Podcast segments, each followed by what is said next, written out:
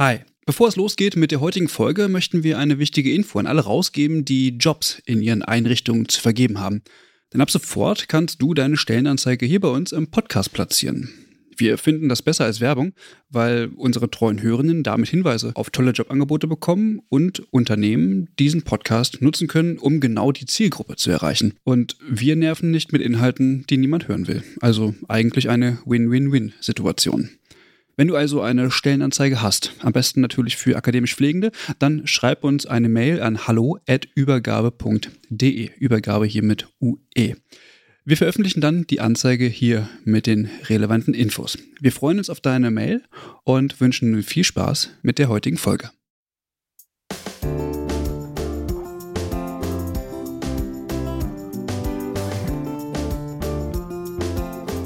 Willkommen zu einer neuen Folge des Pflegeupdates. Heute die Folge 51. Mein Name ist Lukas und ich sitze nicht alleine hier, denn ich darf die Michelle wieder begrüßen, die zurück ist aus ihrem Urlaub.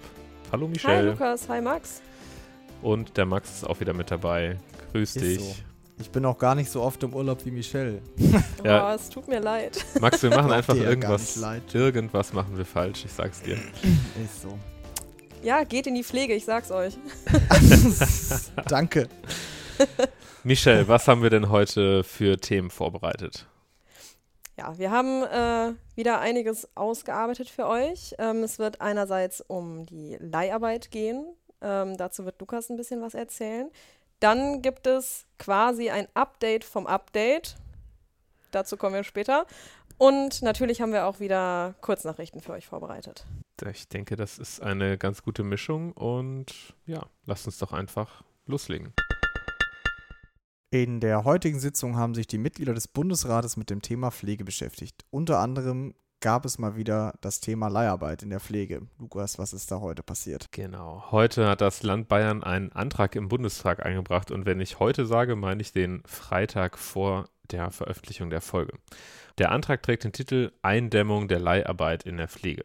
Das hat im Vorfeld zu der Sitzung für einige Diskussionen gesorgt. Wir haben ja schon an anderen Stellen hier im Podcast das Thema Leiharbeit bzw. Zeitarbeit aufgegriffen und lassen das Thema an sich, also Leiharbeit in der Pflege, jetzt mal so ein bisschen ähm, außen vor. Klaus Holleczek von der CSU, der Gesundheits- und Pflegeminister des Freistaates Bayern, sieht in der Leiharbeit, ich zitiere mal, einen besorgniserregenden Trend zum Nachteil der Stammbelegschaft in der Pflege. Mit der Initiative im Bundesrat möchte der Gesundheitsminister nun dafür sorgen, dass in allen Bereichen der Pflege gleichwertig gute Arbeitsbedingungen für alle Beschäftigten gegeben sind. Na, ich sag mal, für gleichwertig gute Arbeitsbedingungen hätte die CDU-CSU in den 16 Jahren Regierung ja jetzt eigentlich einiges tun können. Äh, und die Idee ist jetzt, die Leiharbeit komplett zu verbieten? Oder wie muss ich das verstehen? Nein, also die Leiharbeit in der Pflege hat laut dem bayerischen Landesregierung auch ihre Rolle im Gesundheitswesen. Im Antrag wird davon gesprochen, dass bei Belegungsspitzen oder Erkrankungswellen in den Einrichtungen die Kolleginnen und Kollegen aus der Leiharbeit Belastungen schon auch abfedern können und auch sollten. Es geht bei der Initiative vor allem darum, Kosten für die Einrichtung und für die Kranken- und Pflegekassen zu senken. Und es ist auch nicht so, dass die anderen Parteien ja das Thema Leiharbeit nicht auch auf der politischen Agenda hätten. Mit dem PUEG, da haben wir auch schon sehr oft drüber gesprochen, hat zum Beispiel Gesundheitsminister Lauterbach schon einen ersten Schritt gemacht. Dieser geht dem Freistaat im Süden aber nicht weit genug. Mit dem Pflegeunterstützungs- und Entlastungsgesetz beschäftigen wir uns gleich auch nochmal ganz kurz. Aber wie wird denn da die Leiharbeit verboten? Ja, auch da wird sie nicht richtig verboten, aber sie wird unattraktiver für die Einrichtung, denn die Kosten werden nur noch bis zu einem bestimmten Satz übernommen. Und bevor jetzt der große Aufschrei kommt, beim PUIG geht es um die Langzeitpflege und das Thema Krankenhaus muss man immer noch mal ein bisschen gesondert betrachten. In der Langzeitpflege wird es zukünftig so sein, dass die Kostenträger nur noch einen Anteil der Lohnkosten für Leiharbeit übernehmen. Also wenn zum Beispiel der Tariflohn einer festangestellten Pflegefachperson 3.400 Euro beträgt und der Lohn für eine Leiharbeitskraft 4.400 Euro, bleiben 1.000 Euro offen, die eben nicht finanziert werden. Ich weiß, das ist etwas sehr vereinfacht dargestellt, aber es dient ja auch der Veranschaulichung des ganzen Themas.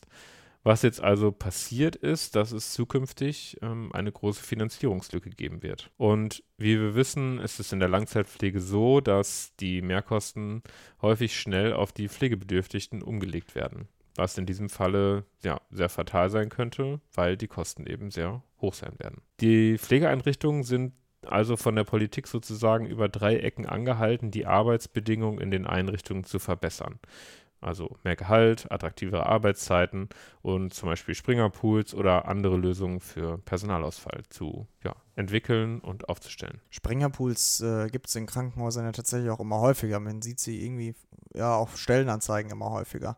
Und auch so Projekte wie Umsetzung einer Vier-Tage-Woche. Da scheint es ja irgendwie vorwärts zu gehen im Moment. Ja, die Krankenhäuser haben da tatsächlich einen Vorteil gegenüber den Pflegeeinrichtungen und den ambulanten Diensten, denn Springerpools werden genauso wie andere Stellen im Pflegedienst in den Krankenhäusern fast vollständig refinanziert. Es gibt so ein paar kleinere Ausnahmen, aber die lassen wir jetzt mal außen vor. Das ist unter anderem auch ein weiter Kritikpunkt des bayerischen Antrages. Die Bundesregierung soll nämlich sicherstellen, dass die Mehrkosten für Springer-Konzepte in ambulanten und stationären Pflegeeinrichtungen eben nicht von den Pflegebedürftigen getragen werden müssen. Und wenn es dann Springerpools und mehr Lohn gibt, dann geht die Politik davon aus, dass alle Kolleginnen aus der Leiharbeit zurück in das Krankenhaus oder in die Einrichtung kommen. Das ist eine steile These, würde ich behaupten. Ja, ich glaube, da gehen aber tatsächlich sehr viele von aus. So Klinikleitungen, Politikerinnen und Politiker und auch Geschäftsführung von Pflegeeinrichtungen aber am wenigsten gehen da tatsächlich die Pflegefachpersonen von aus. Gerade im Januar und Februar diesen Jahres gab es eine Umfrage unter Zeitarbeitskräften in der Pflege und da kam heraus, dass lediglich rund 18 Prozent bei einem Verbot von Leiharbeit zurück in die Festanstellung in eine Klinik oder in einen ja, ambulanten Pflegedienst oder Pflegeheim wieder wechseln würden. Und erschreckend fand ich, dass 60 Prozent der Befragten sogar gesagt haben, sie würden eher den Beruf wechseln oder die Arbeitslosigkeit in Kauf nehmen. Um das für euch mal nochmal einzuordnen, die Zahlen ja, schwanken ja immer ein bisschen, je nach Erhebungsmethode, aber es gibt ja so ungefähr 1,4 Millionen beruflich Pflegende in Deutschland.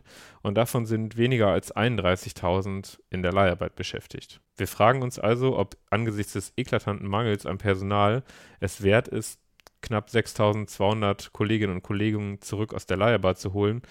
Und aber, wenn man der Umfrage aus dem Januar und Februar glaubt, rund 24.800 Kolleginnen und Kollegen zu verlieren. Wir lassen das jetzt einfach mal so stehen. Der Antrag Bayerns ist übrigens an den Ausschuss für Gesundheit des Bundesrates verwiesen worden und wird in der nächsten Woche erneut beraten werden. Michelle, es hat sich einiges getan bei deinem Lieblingsthema ähm, Streik und Tarifeinigung. Was gibt's da Neues? Ja, ich bin froh, dass ich nicht wieder von Streik berichten muss, sondern äh, endlich mal berichten kann, dass sich was getan hat, und zwar in Mainz. Ich habe ja schon angeteasert, es gibt ein Update des Updates. Vielleicht erinnern sich einige von euch noch an die Folge 46 des Pflegeupdates, in der ich über die Tarifverhandlungen an der Universitätsmedizin Mainz gesprochen habe. Wie gesagt, da hat es jetzt endlich eine Einigung gegeben. Nach fünf Verhandlungsrunden konnte man sich auf ja, gemeinsame Eckpunkte einigen. Und jetzt spannt du uns natürlich ganz schön auf die Folter, ähm, was ist dabei rumgekommen? Was können Pflegende, die an der Universitätsmedizin oder an der Uniklinik Mainz arbeiten, zukünftig erwarten? Einiges tatsächlich. Ähm, ich habe mal ein paar Aspekte zusammengefasst. Ähm, natürlich war auch in Mainz die Inflationsausgleichsprämie Thema der Verhandlungen. 3000 Euro soll es für Vollzeitbeschäftigte geben und die sollen in zwei Teilen ausgezahlt werden. Teilzeitbeschäftigte erhalten die Prämie entsprechend anteilig ihres Stellenumfangs und auch Auszubildende sollen eine Prämie erhalten, hier 1600 Euro. Ebenfalls in zwei Teilen ausgezahlt. Natürlich wurde auch über die Erhöhung der Tabellenentgelte verhandelt. Ab dem 01.01.2024 sollen alle Beschäftigten 200 Euro mehr bekommen, plus weitere 2%. Und ab dem 1.08.24 sollen dann nochmal 4% Erhöhung obendrauf dazukommen. Dann wurde darüber gesprochen, wie examinierte Pflegekräfte zukünftig in der Entgelttabelle eingruppiert werden. Aktuell ist das so, dass die Pflegefachkräfte, wenn sie mit der Ausbildung fertig sind und ja, ich sag mal ganz normal auf den Stationen arbeiten, äh, in der Entgeltgruppe KR7 eingruppiert werden und das soll sich ab dem 1.10.23 ändern. Die Pflegefachkräfte sollen nämlich dann in KR8 eingruppiert werden, wobei die Erfahrungsstufe und die Stufenlaufzeit einfach mit übernommen werden. Und außerdem wurde sich auf eine Erhöhung des Nachzuschlags geeinigt, die Umwandlung der Pflegezulage wurde beschlossen und dreijährig ausgebildetes, nicht pflegerisches medizinisches Personal, wie zum Beispiel MFAs, sollen künftig auch in die gleiche Entgelttabelle mit aufgenommen werden. Und zwar dann in die Entgeltgruppe KR7, wenn sie ja auf den Stationen ähnlich oder gleich der Pflege eingesetzt werden. Das war ja bisher oder ist auch immer noch in vielen Standorten ja nicht richtig geregelt, wie ja, nicht pflegerisches Personal, das ähnliche Aufgaben übernimmt, eingruppiert wird. Okay, das klingt alles schon mal ganz schön gut. Ähm, aber das war noch nicht alles, oder? Nee, da äh, kommt noch einiges mehr. Unter anderem ähm, wirft natürlich diese Höhergruppierung der Pflegefachkräfte von sieben in acht die Frage auf, was mit den Pflegefachkräften ist, die ohnehin schon in höheren Entgeltgruppen eingruppiert sind, wie zum Beispiel die, die in Funktionsbereichen arbeiten oder als Stations- oder Bereichsleitungen ähm, eingestellt sind. Und äh, ja, bis zum 1.10.23 soll auch das neu bewertet werden. Und ja, darüber hinaus sollen Auszubildende nach bestandener Prüfung grundsätzlich unbefristet übernommen werden, es sei denn, es spricht wirklich irgendwas ganz, ganz stark dagegen. Und auch hier in den Tarifverhandlungen hat das Thema Leiharbeit Einzug erhalten. Die Universitätsmedizin Mainz muss bis zum 1.10.23 ein Konzept entwickeln, wie sie nach und nach ähm, aus der Leiharbeit aussteigen will. Und dann werde von der Universitätsmedizin Mainz und Verdi ein gemeinsames Projekt zur Vier-Tage-Woche initiiert. Also wenn ich mir das Thema anschaue, was ich eben behandelt habe und die Kritikpunkte, würde ich ja jetzt sagen, äh, ja, da ist alles irgendwie umgesetzt, was man so von dem Arbeitgeber erwartet. Das ist jetzt alles fix und in trockenen Tüchern. Habe ich dich richtig verstanden? Ja, noch nicht ganz. Also vom 13.06. bis jetzt zum 27.06. haben äh, Verdi-Mitglieder noch die Möglichkeit, online darüber abzustimmen, ob sie mit dem Verhandlungsergebnis zufrieden sind. Und ab dann fallen Redaktionsgespräche an, in denen Verdi und die Universitätsmedizin Mainz dann weitere Details bereden. Wie zum Beispiel eben schon angekündigt, wie jetzt mit den Pflegefachkräften verfahren wird, die ähm, ohnehin schon in höheren Entgeltgruppen eingruppiert sind und so weiter. Das, da muss auf jeden Fall noch ein bisschen was dran gefeilt werden. Aber im Großen und Ganzen gibt es eine Einigung. Das ist schon mal gut, würde ich sagen. Und ähm, sollte sich da noch mal was ändern, werden wir natürlich darüber berichten und ein weiteres Update geben. Max, wir haben jetzt schon zwei ja, große Themen ähm, der letzten Wochen ähm, bearbeitet, aber das war ja noch nicht alles. Du hast uns noch zusammengefasst, was ja sonst noch so passiert ist. Richtig, ich habe mal wieder ein paar Kurznachrichten mitgebracht. Richtig, da war zum einen der Hitzeschutztag 2023. Am 14.06. war Hitzeschutztag, den die Bundesärztekammer gemeinsam mit dem Deutschen Pflegerat und der Deutschen Allianz für Klimawandel und Gesundheit abgehalten hat. Der Tag sollte auf die dramatischen drohenden Konsequenzen des Klimawandels und der ständig steigenden Temperaturen hinweisen und die Politik dazu animieren, endlich sogenannte Hitzeschutzpläne zu erstellen.